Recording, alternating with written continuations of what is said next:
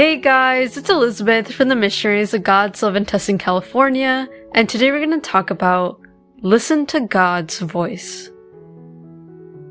But before we dive into this topic, I invite you to find a quiet place to sit. Strain your back, relax your shoulders, and take a deep breath in. Invite the Holy Spirit to come to you. Come, Holy Spirit, and please fill me with your Spirit. I do not deserve you, but I need you. Please help me and guide me throughout my life. Guide me in my thoughts, guide me in my feelings, and guide me in my emotions. And guide me in my actions. Please show me what you want me to do. Thank you, God.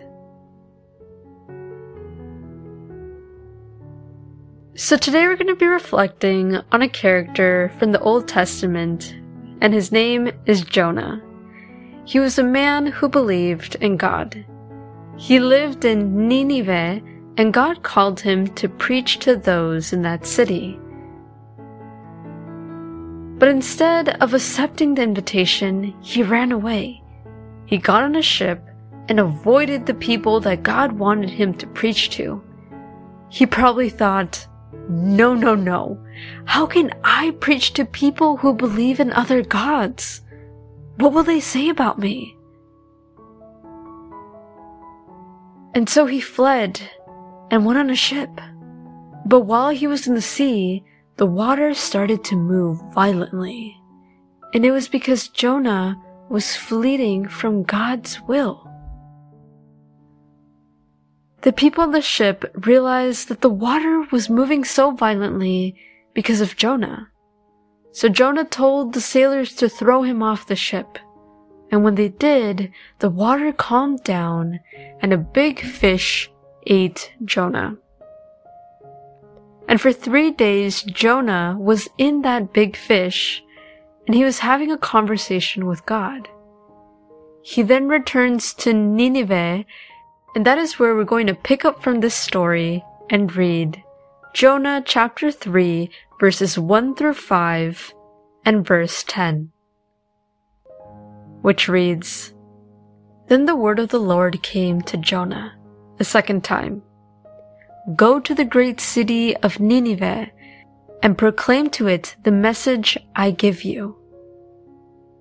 Jonah obeyed the word of the Lord and went to Nineveh now Nineveh was a very large city. It took three days to go through it. Jonah began by going a day's journey into the city, proclaiming, Forty more days and Nineveh will be overthrown.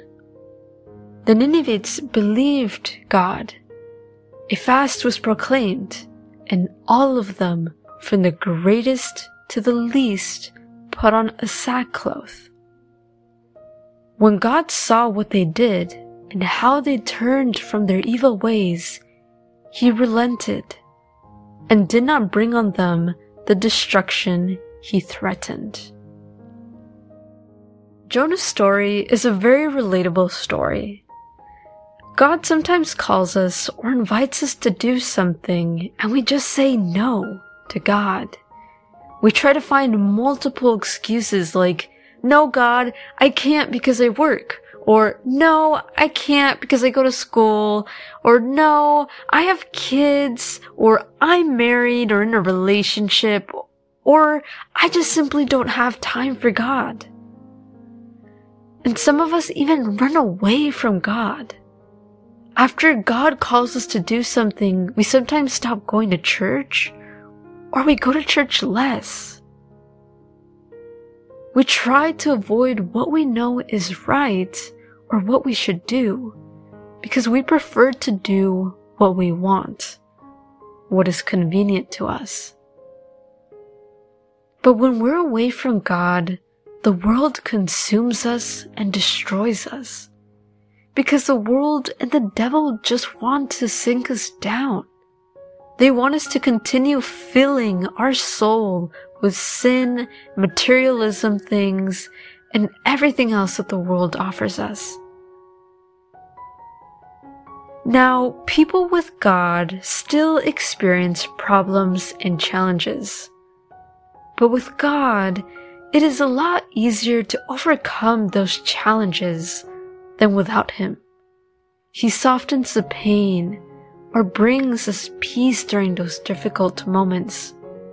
And He brings purpose to our pain.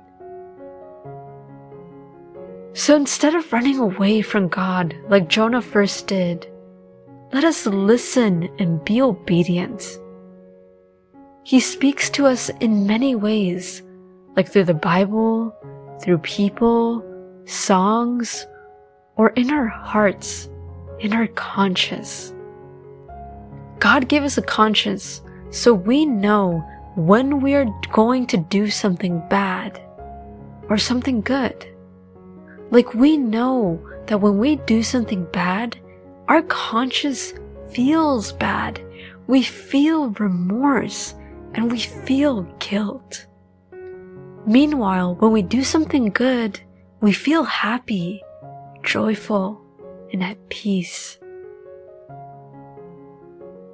But God cannot change our lives if we are disobedient or we're plugging in our ears so we don't listen to what he has to say. We avoid God and the truth. And he cannot give us all the gifts and blessings he wants to give us when we're running away from him, finding a million excuses to move away from him, avoiding to listen to him, or simply sinning willingly. God wants to make us happier than what we already are.